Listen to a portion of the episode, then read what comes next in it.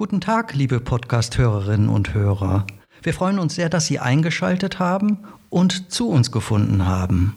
Mein Name ist Jürgen Brokoff, ich bin Literaturwissenschaftler und ich sitze hier zusammen mit Silja Harders aus der Politikwissenschaft. Wir laden Sie ein zu einer knappen halben Stunde Gespräch über die Bedeutung von Gefühlen für die Gesellschaft.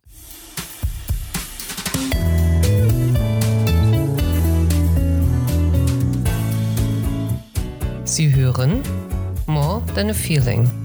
Gefühle und Gesellschaft. Ein Podcast des Sonderforschungsbereichs Effective Societies, Dynamiken des Zusammenlebens in bewegten Welten.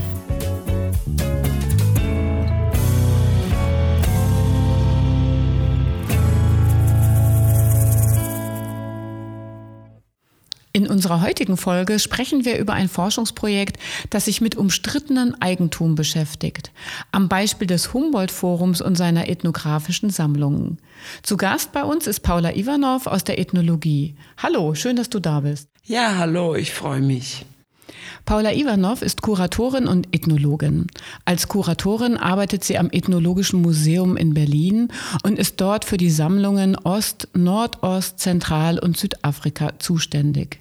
Außerdem lehrt sie als Privatdozentin am Institut für Sozial- und Kulturanthropologie an der Freien Universität Berlin und leitet das Forschungsprojekt Umstrittenes Eigentum im Sonderforschungsbereich Affective Societies. Der Fokus deiner Forschungen und Ausstellungen liegt unter anderem auf Kunst, Ästhetik, visueller und materieller Kultur in Afrika und auch deren Rezeption in Europa. Du beschäftigst dich mit den Möglichkeiten der transnationalen Kooperation mit den sogenannten Herkunftsgesellschaften. In diesem Zusammenhang hast du eine Partnerschaft des Ethnologischen Museums Berlin mit Tansania ins Leben gerufen. Und um diese Themen soll es auch heute gehen. Paula, ihr erforscht unter dem Titel Umstrittenes Eigentum die affektive und emotionale Grundierung transkultureller Normenkonflikte um ethnografische Sammlungen im Humboldt-Forum. Was verbirgt sich hinter diesem Titel?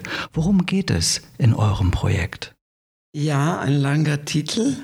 Ähm, wir erforschen am Beispiel Deutschland und Tansania die stark emotional aufgeladenen Eigentumskonflikte um ethnografische Objekte, die während der Kolonialzeit in die Museen kamen. Und wir wissen, dass die Auseinandersetzung um die Frage, wem die Objekte gehören, hat sich hier in Deutschland insbesondere am Humboldt-Forum als Ausstellungsort in der Mitte Berlins entzündet. Diese Auseinandersetzung begreifen wir als einen transkulturellen Normenkonflikt, bei dem vielfältige Akteursgruppen wirken, die auch zum Teil miteinander transnational verflochten sind. Und die konkurrieren miteinander nicht nur auf Basis unterschiedlicher Interessen, sondern auch auf Basis unterschiedlicher Konzeptionen äh, zu, äh, in Bezug auf Kolonialismus und auch äh, im, äh, auf Basis unterschiedlicher Eigentumskonzeptionen.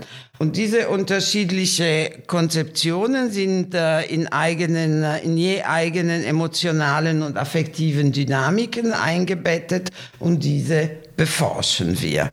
Und dabei vergleichen wir, äh, was äh, in Deutschland und Tansania passiert und nehmen auch, was nicht so häufig bislang passiert ist, die Objektverständnisse und affektive Bindungen in ländlichen Herkunftsgruppen von Objekten in den Blick. Und dies gilt insbesondere für die Maasai im Norden äh, Tansanias. Und durch diesen Vergleich wollen wir nachvollziehen, welche Eigentumskonzeptionen, Emotionsrepertoires und Identitätspolitiken in diesen, diese Aushandlungsprozesse prägen und werde, welche aber marginalisiert werden. Und dabei schauen wir, welche Rolle eben den Dingen in diesen Konflikten zukommt. Ja, wenn ich nochmal nachhaken darf, Paola, du hast von den Eigentumskonzeptionen und Eigentumskonflikten gesprochen. Das müssen wir aber schon so verstehen, dass es einerseits ganz handfest im rechtlichen Sinne, also wem gehört etwas, dass es darum geht, aber zugleich auch um Symbolik oder kulturelles. Erbe, oder? Würdet ihr da eigentlich einen Unterschied machen? Also Eigentum ist ja ein ganz ein rechtlicher, juristischer Begriff. Aber ich glaube, da sind ja mehr Dinge auch im Spiel, wem etwas gehört. Das hat doch immer auch mit Kultur zu tun, oder? Ja, das hat mit Kultur zu tun. Aber ähm, das Konzept des kulturellen Erbes ist genauso kapitalistisch, äh, patrimonialistisch äh, begründet äh, wie das europäische Konzept von Eigentum. Das heißt, wenn es andere Beziehungen, und wir wissen natürlich, dass kulturelles Erbe immer konstruiert ist und nicht keine natürliche Gegebenheit ist. Und äh, zum Beispiel bei den Maasai ist eher die Idee einer lebendigen Kultur, die, die ihnen gehört. Also es gibt immer Eigentumskonzepte, nur wir können nicht sagen, dass die äh, europäisch-kapitalistisch moderne Objekt-Subjekt-Beziehung darauf begründete Eigentumskonzeptionen, äh, dass die äh, allgemeingültig sind. Eigentum ist normativ und institutionell. Aber das verändert sich auch hier, zum Beispiel in Bezug auf die Objekte aus kolonialen Kontexten weil jetzt äh, die ganzen Museen, in also die meisten Museen in Deutschland bereit sind, äh, Objekte aus sogenannten kolonialen Unrechtskontexten äh, zurückzugeben. Das heißt, äh, und in Frankreich zum Beispiel muss sogar der Staat ähm, die Objekte deaccessionieren aus den Museen, damit sie zurückgegeben werden. Also das ist miteinander verflochten.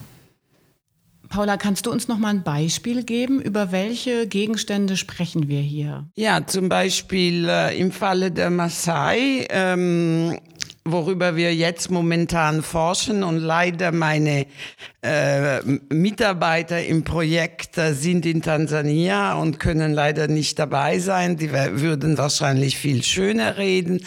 Auf jeden Fall haben wir äh, unterschiedliche Objekte, äh, die auch Teile äh, des Körpers der Person werden und die auch unveräußerlich sind. Die kann man nicht verkaufen. Also zum Beispiel ein Speer, ein Kriegerspeer, ein äh, so Ohrhänger, die äh, die erwachsene Frau mit konstituieren oder ein Medizinhorn, bei dem äh, ähm, der Besitz nur für bestimmte Mitglieder eines Clans äh, reserviert sind. Also wir sehen schon unterschiedliche Bezüge zu den Objekten. Aber wir können noch drauf eingehen. Welche Rolle spielen eigentlich bei dem ganzen Geschehen mit den Gegenständen und der Ausstellung äh, dieser Objekte, welche Rolle spielen eigentlich die Gefühle? Und zwar sowohl die Gefühle, die Menschen gegenüber den Objekten haben, als auch die Gefühle, die in dieser schwierigen Diskussion überhaupt aufkommen.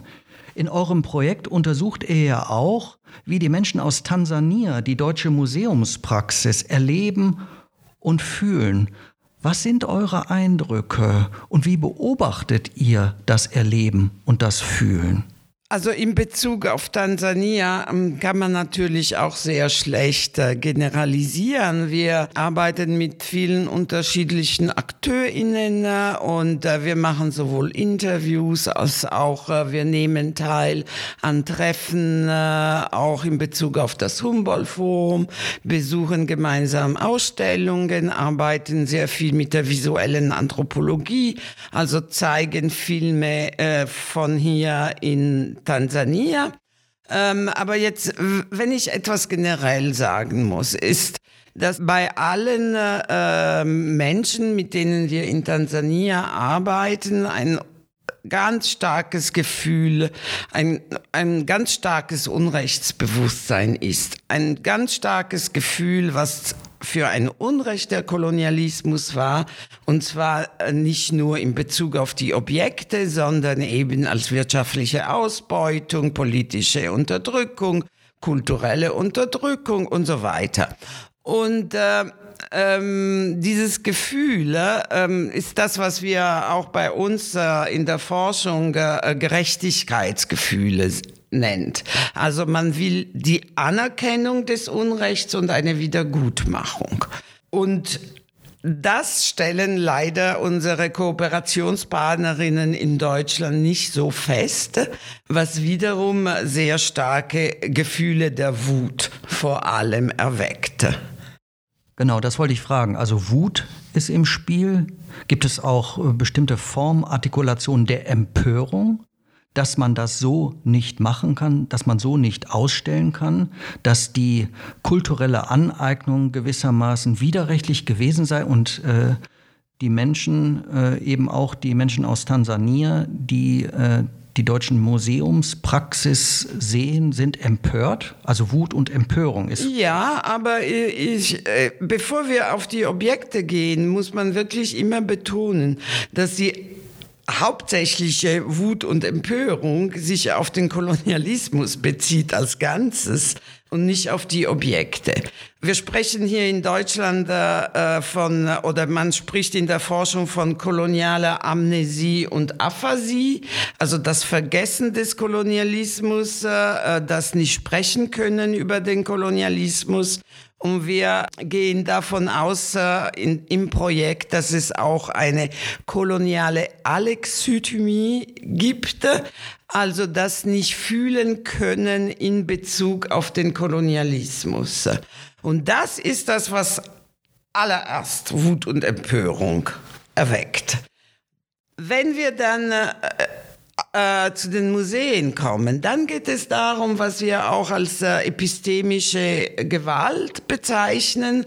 Also es wird sich von Seiten der Europäerinnen angemaßt, für diese Objekte zu sprechen, sie nach Kategorien einzuteilen, die nicht den lokalen Kategorien entsprechen. Und es wird mit denen auch so umgegangen, also sie werden isoliert in diesen ähm, Vitrinen, äh, also entweder Ausstellungsvitrinen oder auch äh, im Depot in, in den äh, Vitrinenschränke äh, so äh, quasi eingefroren. Und äh, das sind Objekte des Lebens und das erweckt auch Empörung. Also diese ganze Behandlung der Objekte in eine Weise, die nicht der lokalen entspricht, äh, das erweckt auch Empörung. Also auch Missachtung.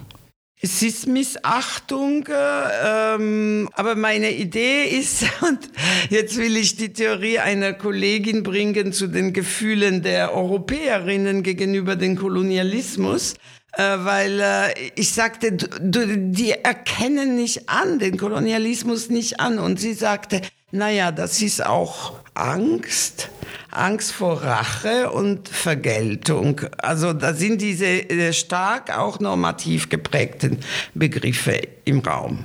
Eine deiner Thesen ist ja auch, ähm, dass alle Museen kolonial verflochten sind. Ähm, was meinst du genau damit? Kannst du uns dafür noch mal ein konkretes Beispiel geben? Naja, es ist einfach, also das konkrete Beispiel sind die ethnologischen Museen und Völkerkundemuseen. Im 19. Jahrhundert wurde die Ordnung der Museen entwickelt. Also die europäischen Museen, die ähm, vertreten die Kunst und die Geschichte. Also wir haben äh, Museen für Kunst aus, aus ganz Europa ähm, für die Geschichte aus ganz Europa, aber äh, alles andere, man sagte West and the Rest, Stuart Hall, alles andere wurde der Völkerkunde zugeschrieben, weil man äh, dachte, man hat mit Völkern äh, äh, zu tun, die keine Geschichte und keine sich wandelnde Kultur haben. Und insoweit ist diese grundsätzliche Ordnung der Museen kolonial. Und es ist auch immer noch nicht so ganz anerkannt, wenn man zum Beispiel von Kunst aus Afrika im, äh, im Vergleich zu Kunst aus Europa spricht. Also äh, da ist eine ganz starke koloniale Entwertung auch der Objekte aus der kolonial-rassistische Entwertung der Objekte aus den ethnologischen Museen. Und dann ähm, kommt das hinzu, was du eben schon beschrieben hast, nämlich eine Haltung der Europäer und Europäerinnen gegenüber diesen Objekten, die ähm, aus tansanischer Sicht zum Beispiel eben auch als empörend, ähm, diskriminierend, rassistisch, aber auch ganz und gar unwillig wahrgenommen wird, oder? Also du hast ja beschrieben, dass es gar keine Anerkenntnis gibt kolonialer Vergangenheit und kolonialer Schuld und dass das eigentlich für eure Partner aus Tansania fast das Wichtigste ist, dass überhaupt mal anerkannt wird, es kam zu Unrecht. Und zugleich haben wir so eine öffentliche Diskussion, die sich sehr stark darauf fokussiert, dass einzelne Gegenstände zurückgegeben werden, im Zweifel mit viel Pomp. Aber wenn ich dir jetzt so zuhöre, denke ich, das ist ja vielleicht gar nicht der wichtige Punkt, oder?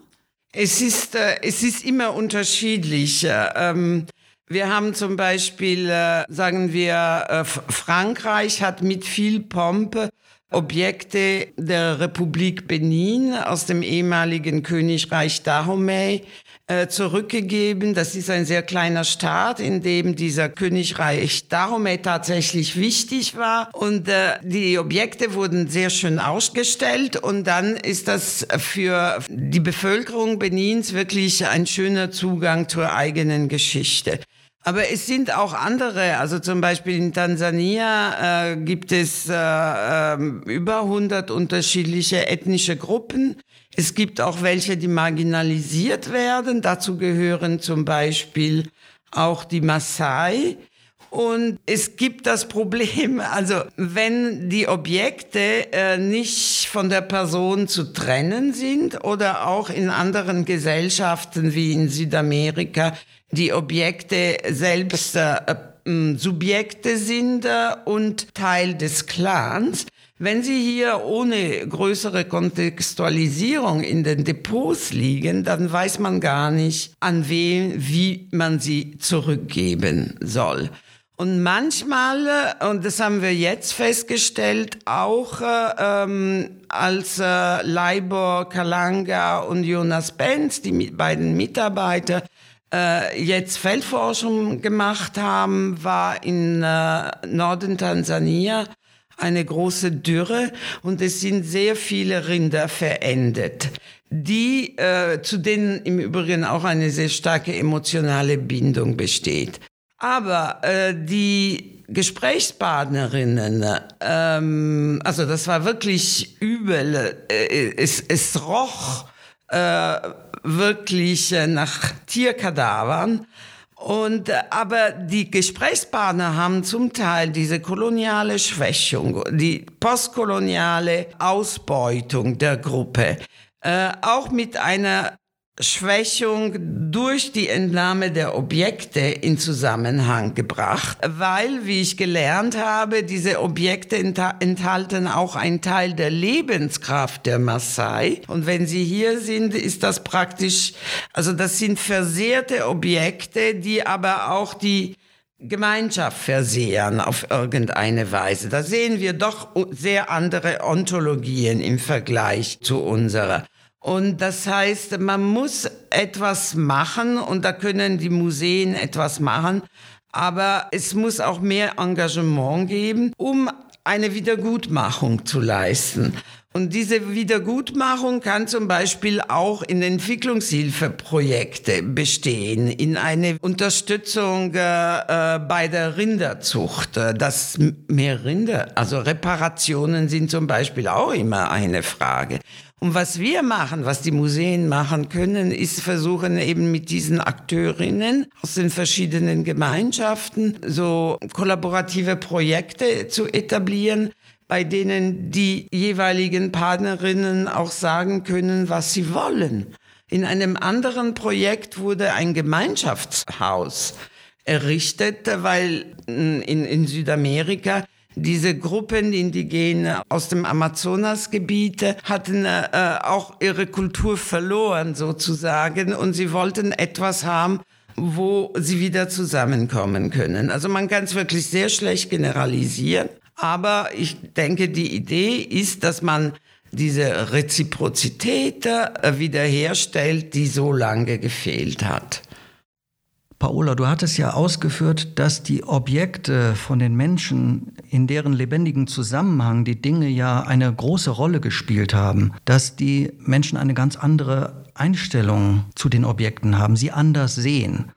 Und die Europäer, die sie angeeignet haben, stellen sie aus, stellen sie in musealen Kontext und reißen sie gewissermaßen aus dem lebendigen Zusammenhang heraus. Um diesen lebendigen Zusammenhang wiederherzustellen, du hast das äh, gerade ausgeführt, dazu können auch solche Entwicklungshilfeprojekte auch dazu führen. Eine andere Weise ähm, ist in diesem Zusammenhang, die mich interessieren würde, man könnte ja auch den Spieß umdrehen. Blicken eigentlich nicht die Objekte, die in den Museen widerrechtlich oder sagen wir mal angeeignet worden sind, blicken eigentlich nicht die Objekte die Museumsbesucher an? In dem Sinne, dass die Objekte eigentlich danach verlangen, in ihren ursprünglichen lebendigen Zusammenhang zurückgestellt zu werden. Wie würdest du das sehen? Du hast das ja mehrfach betont, dass der lebendige Zusammenhang nicht mehr vorhanden ist, wenn er im Museum ausgestellt wird. Wie kann man daran kommen? Was können wir lernen daraus, dass ja die Sichtweisen grundsätzlich andere sind von denen, die die Dinge benutzt haben und andere, die die einfach nur angucken? Ja, ja, das ist äh, eine sehr, sehr komplexe Frage.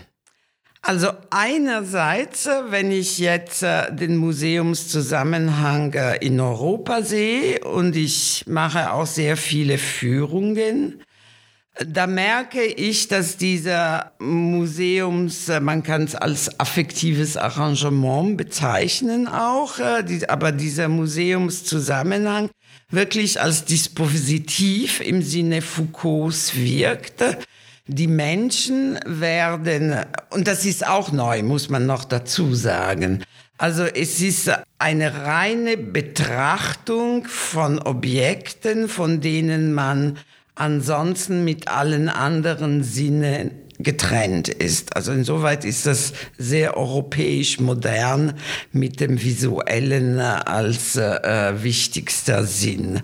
Die Betrachterinnen in den Museen kommen gar nicht über diese Betrachtung hinaus. Also meistens. Also ich versuche eben äh, ähm, diese Idee, die Objekte, es sind sehr viele Objekte, zum Beispiel äh, in Afrika, die wir Kraftobjekte nennen. Sie haben Kraft in sich. Ja, also es gibt nicht mehr diese Trennung wieder, ähm, die Kraft Gottes im Himmel und eine Madonna, die aber nur ein Symbol ist in dem Sinne, äh, obwohl viele die gerne verehren, sondern äh, die, Obje äh, die Objekte sind die Kraft. Und sie stehen jetzt in diesen äh, ähm, Vitrinen und äh, für eine europäische Besucherin ist es schwer, diese Objekte mit dieser Kraft zu sehen, als Subjekte. Ich bin mittlerweile, weil es mich so ärgert, mittlerweile dazu übergangen, ne, mit den Objekten zu sprechen. Hallo, wie geht es dir? Geht's dir gut? Und dann gucken mich alle äh, sehr verwundert an. Aber ich kriege das nicht rüber. Und das ist sehr häufig äh, äh, wirklich bei ethnologischen Objekten, die in ganz anderen Zusammenhängen äh, eben ausgestellt werden, als, als es sein sollte. Und äh, in den jetzigen Forschungen und ich werde auch nach Tansania fahren, wird es auch darum gehen, zusammen mit der Community, äh, mit der Leibor Kalanga und Jonas Benz gearbeitet haben, zu überlegen, jetzt was machen wir mit diesen Objekten, weil immer noch sind sie entrissen, aber man weiß auch zugleich nicht, wem man sie geben soll. Was auch neu dazugekommen ist, äh, ist, ist, äh, dass wir jetzt uns auch äh, fragen, ähm, was für die Maasai zum Beispiel der Bezug zu diesen Objekten sein sollte. Also auch wenn sie nicht verwendet werden. Und das ist sehr interessant. Der Bezug ist Love and Care. Also das sind keine Objekte, die eben nach der westlichen Konzeption von Eigentum, ich kann mein Eigentum, Usus, Fructus, Abusus, verwenden, äh, Früchte daraus haben, aber ich kann das sofort zerstören. Und das ist eine der Grundlagen der Ausbeutung der Welt äh, durch die europäische Moderne. Und diese Beziehung von Love and Care beinhaltet genau nicht, äh, dass ich einfach etwas zerstöre, kaputt mache. Und ich denke zum Beispiel, das ist ein ganz wichtiger Aspekt auch unserer Forschung, weil diese Liebe und Fürsorge bezieht sich auch auf die Umgebung.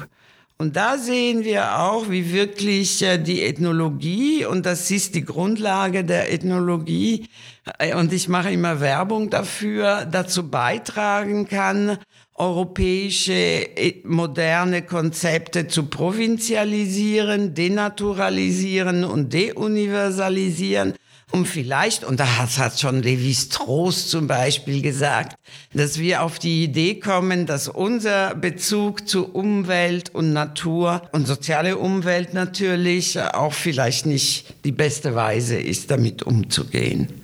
Liebe Paula, wenn eines ganz deutlich wird, und wir haben sehr fasziniert äh, deinen Ausführungen gelauscht, dass es unter anderem darum geht, die Dinge die Objekte wieder zum Sprechen zu bringen, in die Kontexte, in denen sie hineingestellt waren, äh, worden sind, wieder lebendig werden zu lassen. Ganz herzlichen Dank, liebe Paola, vielen Dank bis hierhin. In der nächsten Folge unseres Podcasts werden wir mit Kolleginnen und Kollegen aus der Philosophie über Affekte und Rassismus sprechen. Wir freuen uns, wenn Sie wieder dabei sein werden. Vielen Dank für Ihre Aufmerksamkeit. Wie immer freuen wir uns über Feedback, Nachfragen oder auch Kritik. Gerne an die E-Mail podcast.sfb1171.de. Vielen Dank, hat mich sehr gefreut, hat Spaß gemacht. Danke für die tollen Fragen. Ja, uns auch. Tschüss. Tschüss.